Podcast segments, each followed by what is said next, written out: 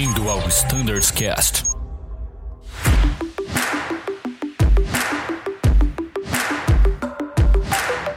Fala pessoal, sejam todos muito bem-vindos a mais um episódio do Standards Cast. Esse episódio agora sim, sem nenhum tipo de desvio, vai ser direto falando de assuntos aplicáveis ao 320. E estão aqui comigo Ba e Raposo. Fala aí, Bárbara. Fala Danilo, oi Raposo, tudo bem? Fala pessoal, obrigado pela, pela atenção mais uma vez.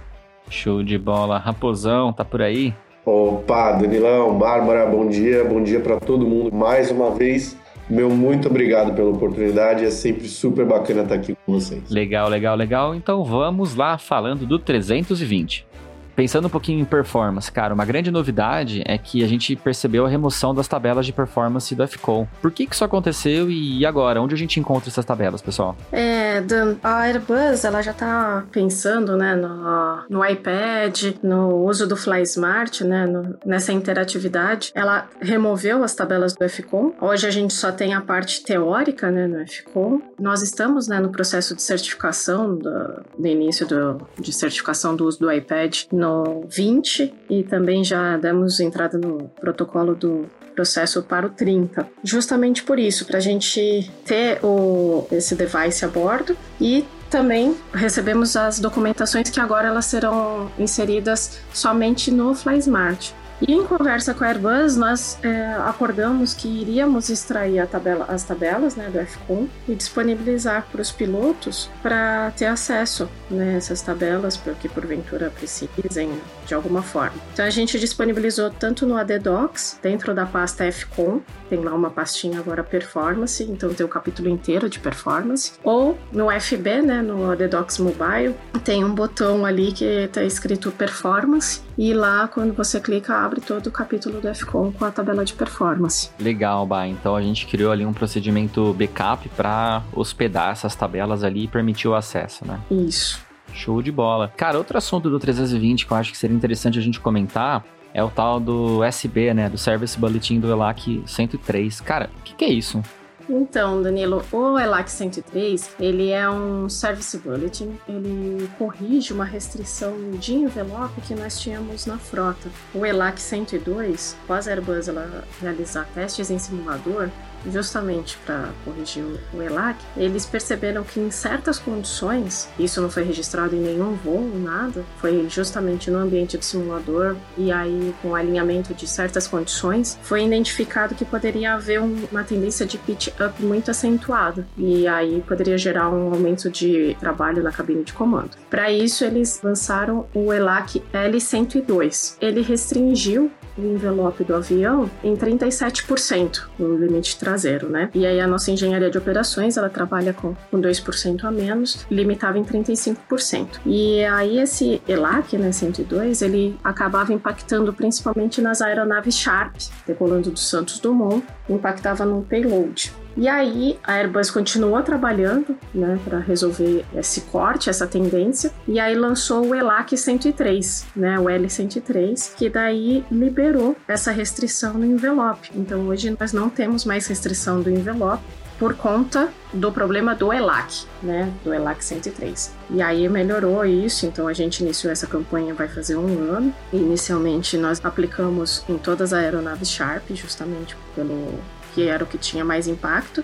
E hoje nós estamos finalizando a campanha e estamos só faltam duas aeronaves, né, Yankee Alpha e Yankee Kilo, para serem aplicadas. E nós esperamos acabar essa campanha aí até um, o final do mês de março. E por isso que hoje nós temos duas publicações, né, de FCOM e AFM. Uma por conta das aeronaves que foram aplicadas, né, o ELAC, a atualização e as outras que não tiveram. Um questionamento que a gente também recebe, Danilo, é se o ELAC 103 ele vai corrigir o problema que hoje nós temos, né, o OEB é, 57. Infelizmente não, porque um, um não está atrelado ao outro. Uma coisa não tem nada a ver com a outra. O EIB hoje ele restringe o envelope em 35%, mas é por uma outra condição. Legal, Bah. Bem, é importante avisar para os nossos ouvintes que hoje pra gente é dia 26 de fevereiro de 2021. Basicamente, quando esse episódio sair, é muito provável que todas as aeronaves já estejam com USB aplicado. Então, como sempre falamos, vale sempre conferir os manuais atualizados quando a gente fala de data, quando fala de aplicação de atualizações das aeronaves, porque a gente tem um tempinho entre a gravação e a edição, né? Perfeito, Danilo, é isso mesmo.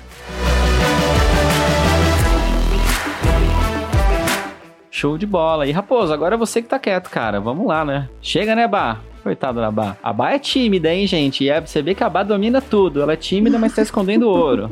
mas enfim, vamos pro Raposo aqui agora. e aí, Raposão? Uh, cara, teve um boletim que saiu recentemente dizendo que Trust Rating de algumas aeronaves, pasmem, será aumentado para 29K? Como assim, cara? O que, que você tem para nos dizer sobre isso? Exatamente, Daniel. Bom, acho que se a gente recapitular um pouquinho, a parte de documentação, mas o início da nossa operação no Santos Dumont, foi divulgado alguns materiais, boletins, inclusive uma apresentação da Airbus tratando das aeronaves Sharp, do que contempla uma aeronave Sharp, quais são as opções do, do pacote Sharp. E uma delas que ficou de fora foi exatamente o Trust Rating do motor motor, é, o aumento de 26 para 29. E isso começou a acontecer agora, esse ano de 2021. O Yankee Romeo November ele já consta nos nossos manuais, o nosso FM FCOM já estão publicados. Essa matrícula possui diferenças, limitações pouco diferentes, nada que cause muito impacto na frota e nas operações. E esse avião já tem 29 mil libras aplicado no motor. Então ele está no hangar e está saindo, se Deus quiser, nos próximos dias para iniciar a operação, principalmente no Santos Dumont, para efetuar rotas longas e disponibilizar um payload ainda maior para esses voos que estão sendo um sucesso aqui na Azul. Potência, hein, cara? Pô, 29K ficou, ficou chique o negócio, hein, meu?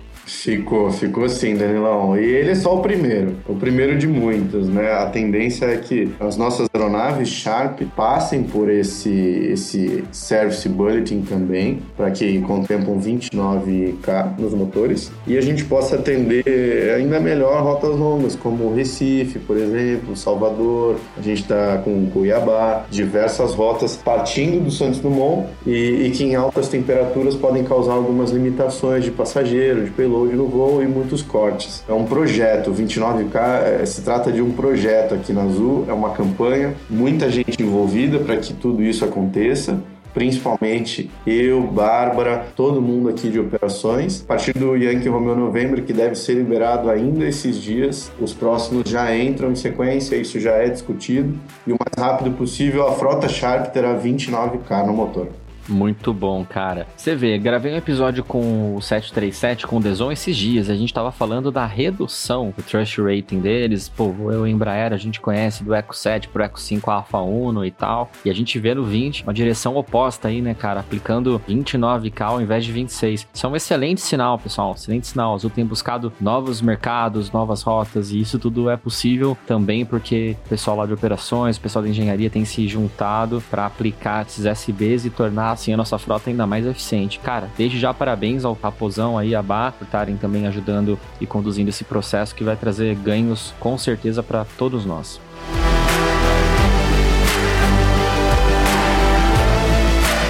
Muito bom, pessoal. Bem, com todas essas ah, novidades aí do 320, falamos de tabela de performance, falamos de ELAC 103, falamos de Trust Rating, ah, de 29K nas nossas aeronaves. Acho que a gente já tem bastante novidade legal transmitida, porém, tempo chega no limite e a gente precisa parar por aqui, pessoal. Quero agradecer a presença da Bárbara e do Raposo mais uma vez por terem participado brilhantemente e sempre convidá-los a voltarem aqui e participarem quando quiserem, sempre que quiserem, tá bom? Raposão, quer transmitir uma consideração final? Com certeza. Agradecer novamente. É super importante estar aqui e deixar o canal sempre aberto para que qualquer dúvida seja esclarecida. Enfim, mandem sim para gente os questionamentos. É muito bom e prazeroso estar aqui podendo contribuir um pouco com o grupo. Show de bola. E Bárbara brilhantemente participou desse episódio e quero transmitir também a você o meu agradecimento por ter nos elucidado tantas dúvidas e deixar o fórum aberto para você transmitir suas considerações finais.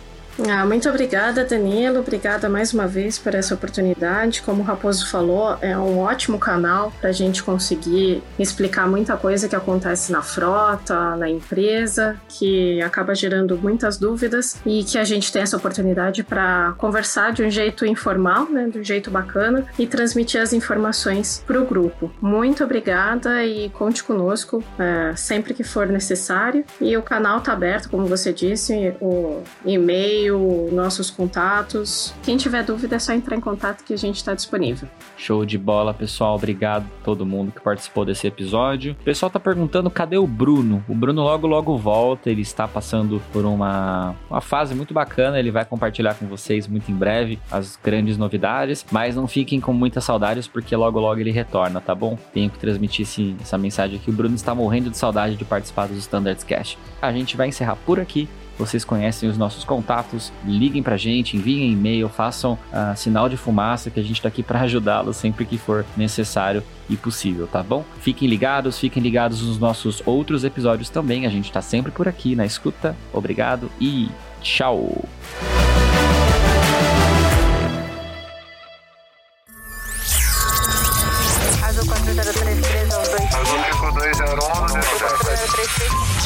Você ouviu ao Standards Cast.